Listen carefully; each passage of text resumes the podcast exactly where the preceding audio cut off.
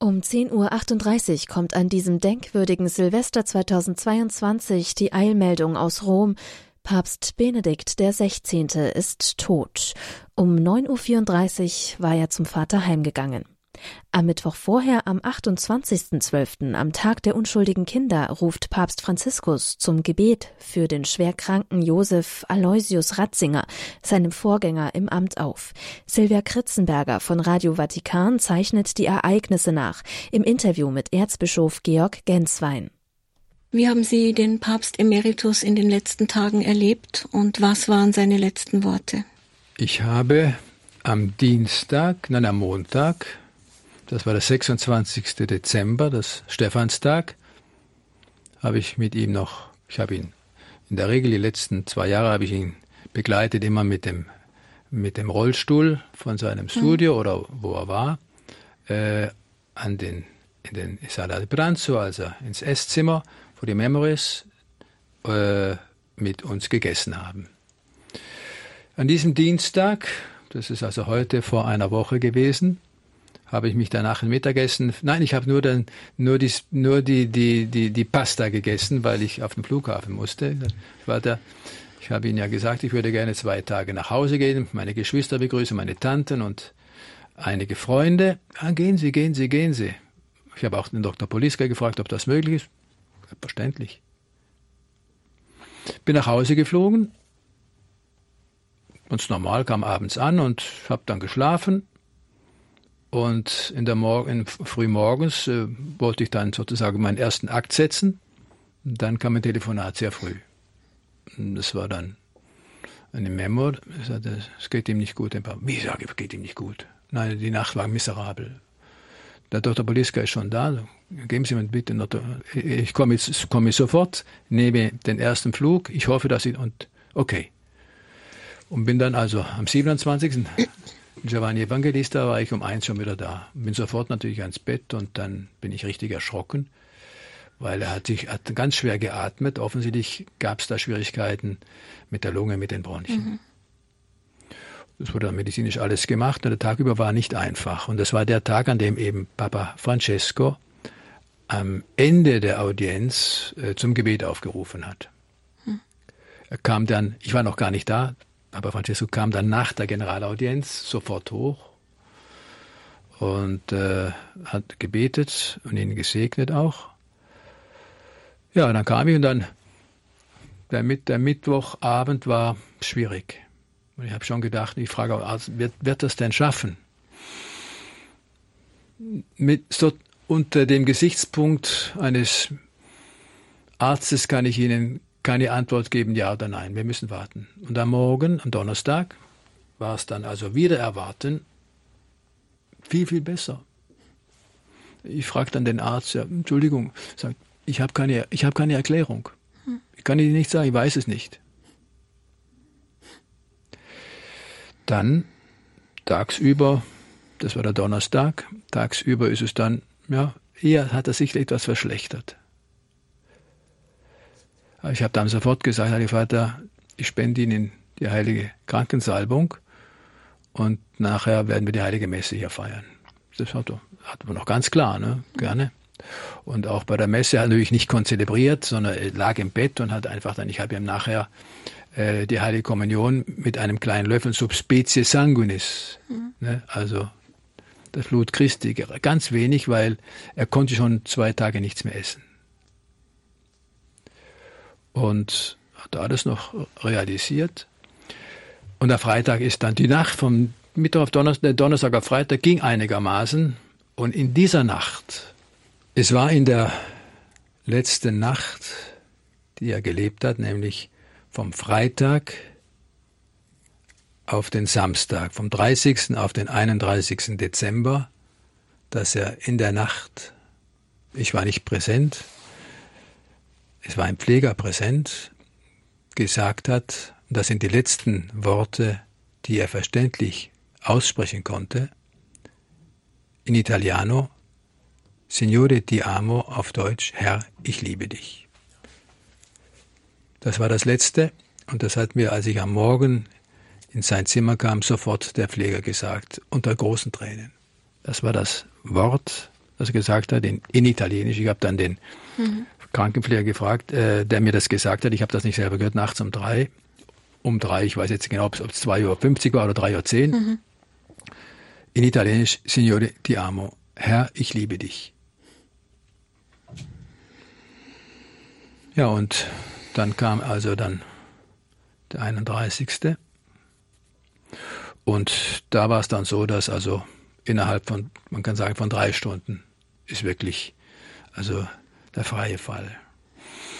Die Agonie hat Gott sei Dank nicht so lange gedauert, war wohl eine gute Dreiviertelstunde. Man kann, der Arzt sagt, das kann man nicht hundertprozentig genau sagen. Man hat nur gesehen, also ich habe dann so empfunden, es jetzt ist, er ist auf der Zielgeraden. Hm. Ja.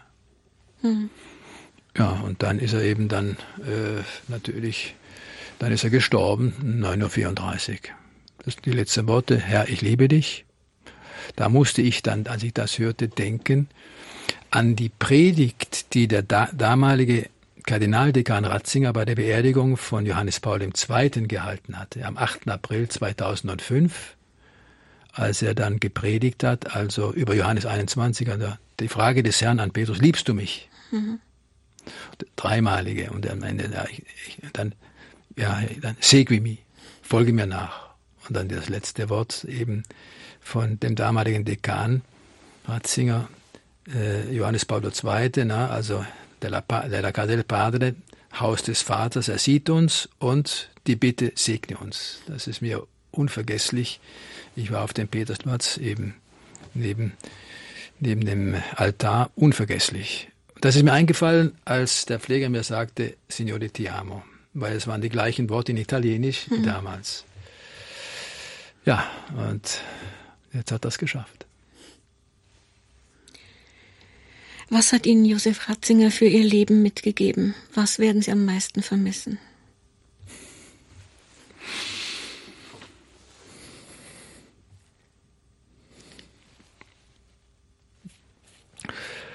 Natürlich seine Person,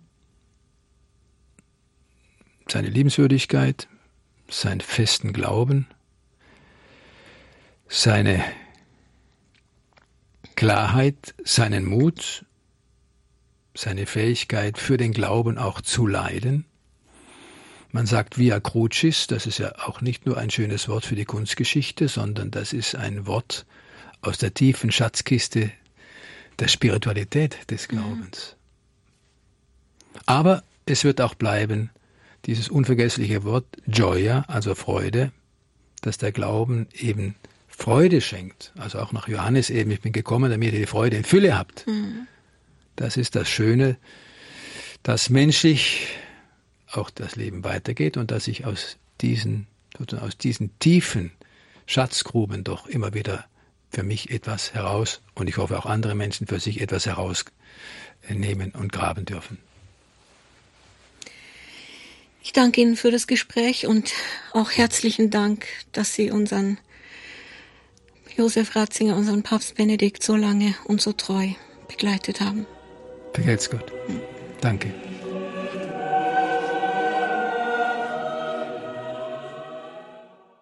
Silvia Kritzenberger von Radio Vatikan im Gespräch mit Erzbischof Genswein. Nach der Todesmeldung am Silvestervormittag unterbricht Radio Horeb sein Programm. Sondersendungen bestimmen von nun an die Tage bis zum Requiem am Donnerstag. Noch am Silvestermittag sagt Radio Horeb Programmdirektor Pfarrer Richard Kocher Danke. Josef Kardinal Ratzinger hat in einigen Empfehlungsschreiben sich immer wieder für unser Radio eingesetzt. Danke für die Jesusbücher Jesus von Nazareth, drei Bände. Eine Auslegung von einer unsagbaren Tiefe, äußerst wertvoll unter Einbeziehung auch der modernsten, der gegenwärtigen biblischen Exegese. Danke für die wunderbaren Enzykliken, besonders Deus Caritas ist die erste Enzyklika. Danke für die Reisen zu den Gläubigen aller Kontinente, Danke für den Weltjugendtag in Köln. Was ist da aufgebrochen? Denken Sie nur an Night Fever und vieles andere mehr. Ich selber war mit dabei. 1,1 Millionen Jugendliche. Wir haben da auf dem, damals noch auf dem freien Feld übernachtet. Äh, völliges Schweigen, als die, eine, die Eucharistie aus der Monstranz ausgestellt, 1, ausgestellt war, 1,1 Millionen im Gebet verbunden. Das muss man erlebt haben. Das kann man gar nicht ins Wort bringen. Danke für die Bemühungen um die Einheit der Kirche, für die ausgestreckte Hand in alle Richtungen. Was ist der kritisiert worden, weil er auf die Lefebvre-Leute zugegangen, auf Pius X. Und wie hat man das immer, warum, ja, ein Schmerz, dass das eigentlich von denen, obwohl das so entgegengekommen ist und so viel kritisiert worden ist dafür, dass man das nicht aufgegriffen hat.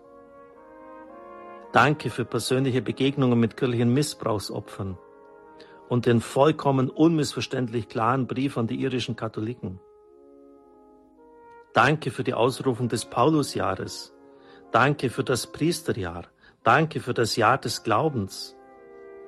Besonders auch die, die Katechesen für die Priester. Danke für die vielen Bücher, die du geschrieben hast. Für die tiefen spirituellen, wegweisenden Predigten und Generalaudienzen. Danke für dieses starke Bemühen um Frieden zwischen den Regionen im Nahen Osten. Danke für den Mut, dem Zeitgeist zu widerstehen und sich nicht von den Massenmedien treiben zu lassen. Danke auch für deinen Impuls der Entweltlichung. Unser Bischof von Augsburg hat das ja, jetzt auch in seiner aufrüttelnden Ansprache aufgegriffen. Danke für dein Bemühen, Glaube und Vernunft zu versöhnen. Fides et ratio. Danke für deine Treue zur Tradition und die spirituellen Grundlagen des Glaubens. Danke für dein Bekenntnis zu Ehe und Familie, zum Lebensrecht der Ungeborenen, zur Würde jedes einzelnen Menschen. Danke für den Mut, einer säkularisierten Welt zu bezeugen, es gibt eine Wahrheit, es gibt einen Gott und es gibt ein Gericht. Danke, dass du nie ein böses Wort über andere gesprochen hast, obwohl du immer wieder unfair und gemein attackiert wurdest.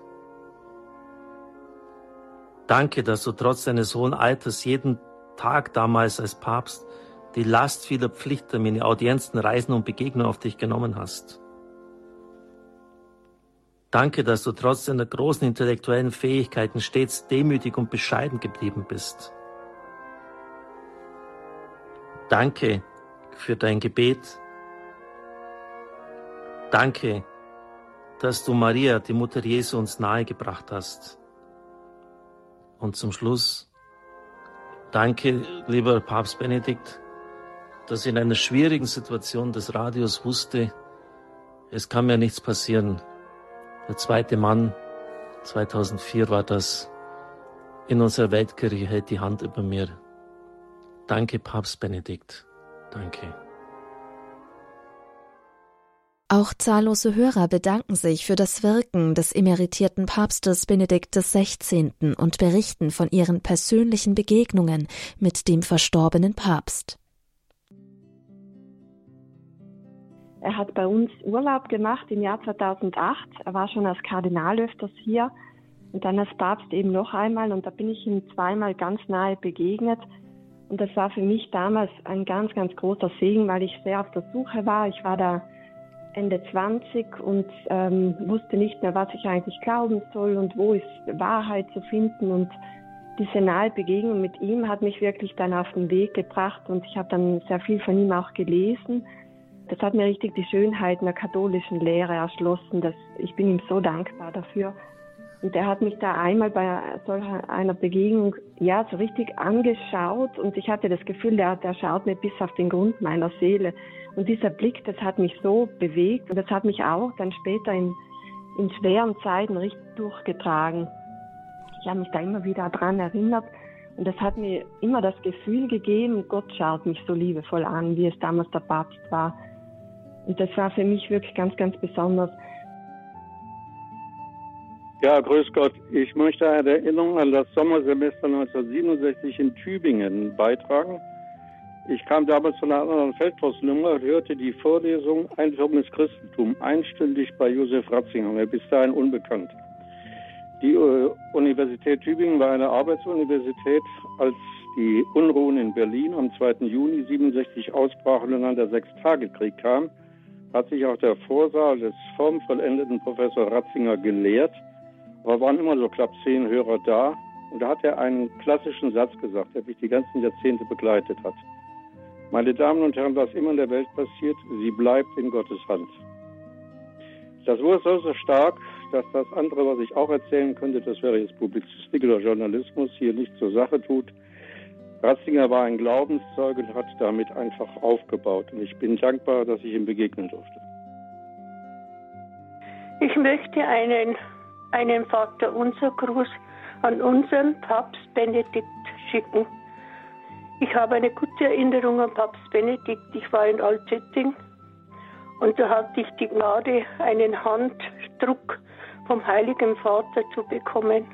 Da sind wir an der, an der Mauer gestanden und dann ist Papst Benedikt, den hat man dann schon gesehen, wie er mit dem Hubschrauber gekommen ist. Und dann ist er so am Weg dahergegangen.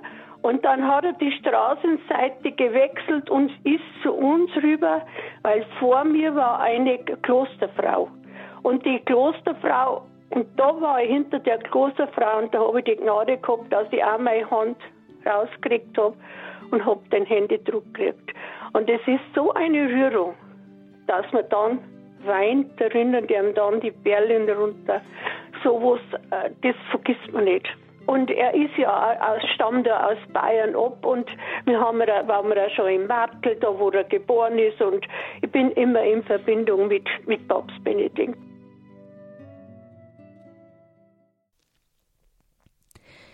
In Rom ist Radio Horeb Reporterin und Moderatorin Marion Kuhl. Sie bringt alle vors Mikrofon, die Rang und Namen haben. Liebe Zuhörer von Radio Horeb, Radio Maria, ich, mein Name ist Marion Kuhl, bin in Rom jetzt ähm, rund um die Beerdigung von Papst Emeritus, Papst Benedikt 16. Und hier habe ich auch Abt Dr. Maximilian Heim, den Abt vom Zisterzienserstift Heiligenkreuz bei Wien getroffen. Er ist auch der Großkanzler der Universität, Papst Benedikt im 16. Wahrscheinlich sagt man es anders, aber Sie wissen, was ich meine. Die Hochschule vom Stift Heiligen Kreuz. Grüß Gott, Abt Maximilian. Grüß Gott, Frau Kuhl.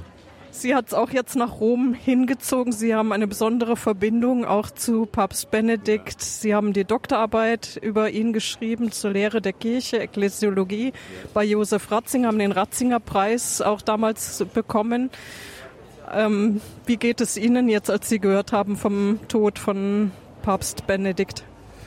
Ich war nicht ganz überrascht, weil ich habe schon kurz vor Weihnachten von einem guten Freund gehört, der mir auch persönliche Grüße von Papst Benedikt und halt dem Stift und der Hochschule weitergegeben hat, dass es ihm nicht so gut geht und dass er schon Wasser in der Lunge hat. Und von daher habe ich gedacht, das ist wirklich ein Zeichen, dass er nicht mehr lange leben wird. Und dann habe ich gedacht, lieber Gott, er soll nicht zu lange leiden müssen, weil und ich habe mich gefreut, dass er noch wirklich doch noch fast bis eine Woche vor seinem Sterben noch mit konzelebrieren konnte, nicht? Und er war wirklich eben doch mit Christus bis zum Schluss ganz verbunden, wenn er sagt, ich Jesus, ich liebe dich als letztes Wort. Und ich glaube, das ist für uns so ein Zeugnis, weil er wirklich ein, ein guter Hirte ist, der die, die Liebe nicht nur verkündet hat, sondern dass wir noch bevor wir Gott lieben, von ihm geliebt sind und von ihm angenommen sind. Das war für uns wirklich ein ganz wichtiges, eine wichtige Erkenntnis, die er gelebt hat. Was schätzen Sie besonders an seiner Theologie? Ich schätze seine ganze Theologie, weil ich muss sagen, er ist wirklich einer, der eine Art Universalgelehrter ist in der Theologie. Es ist ein so breites Spektrum, das über die Gotteslehre, die Christologie, über die Ekklesiologie, also die Lehre der Kirche, bis hin zur Liturgie und natürlich auch die gesellschaftlichen Fragen nicht ausklammert und vor allem auch die Schöpfung ganz deutlich in den Mittelpunkt gestellt hat, wenn wir nur daran denken, wie er damals äh, vor dem Bundestag gesprochen hat, äh, 2011 und auch kritische äh, Anmerkungen gegeben hat bezüglich eben auch äh, der Verweltlichung der Kirche, gerade auch in, in, im deutschsprachigen Raum, dass wir hier eigentlich nicht punkten, sondern dass wir hier eher verlieren und dass wir wieder neu wirklich den Glauben in, die Mitte, in den Mittelpunkt stellen müssen und eine Erneuerung des Glaubens, eine Neuevangelisierung. Sie sind Papst Benedikt mehrmals begegnet. Er hat ja auch Stift Heiligenkreuz besucht. Was hat Sie da besonders berührt oder angesprochen? Ja, also es war immer ein, eine, ein berührendes Ereignis. Einerseits äh, war er so, dass er wirklich auch niemanden privilegierte, sondern wirklich auch gesagt hat, er hat eben jetzt das Amt und muss von daher für alle Menschen da sein. Und, äh, aber es war natürlich schon gerade der Besuch 2007 in Heiligenkreuz für uns ein Höhepunkt der Geschichte unseres eigenen Hauses, also vom Stift Heiligenkreuz. Und ich war unserem Abt Gregor und auch dem Pater Karl natürlich unheimlich dankbar, dass sie hier wirklich ein ein so großes Ereignis auch haben entstehen lassen und dass der Abt Gregor durch seine äh, Beständigkeit in, in, im, im Anklopfen es auch geschafft hat. Abt Gregor war Ihr Vorgänger. Ja, Abt Gregor Henkel Donnersmark. Wir verstehen uns auch sehr gut. Wir haben noch gestern haben wir ein Interview auch gepostet, in, äh, wo wir über Benedikt äh, sprechen.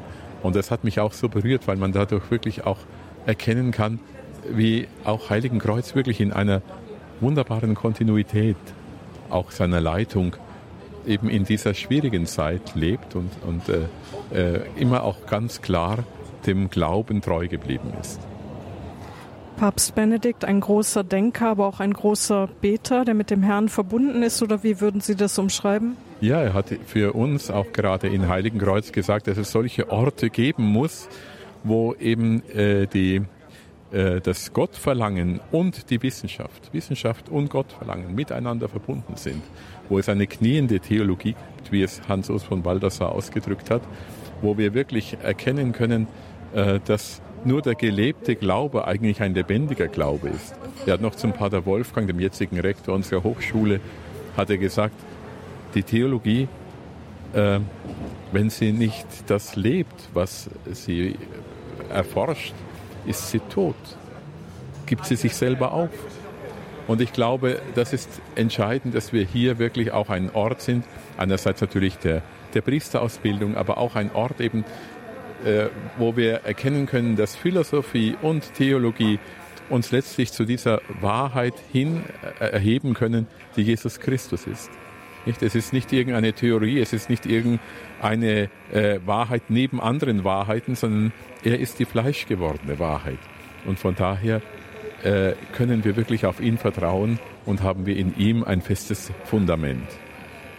Vielen Dank, Abt Maximilian. Dürfen wir so um Segen bitten, mitten auf der Straße in der Altstadt von Rom? Ja, auf die Fürsprache der allerseligsten und makellosen Jungfrauen Gottes, Mutter Maria, ihres Bräutigams des heiligen Josefs, auf die Fürsprache der Apostelfürsten Petrus und Paulus, aller Engel und aller Heiligen segne und behüte euch und alle, die mit uns über das Radio verbunden sind, der dreieinige Gott, der Vater und der Sohn und der Heilige Geist.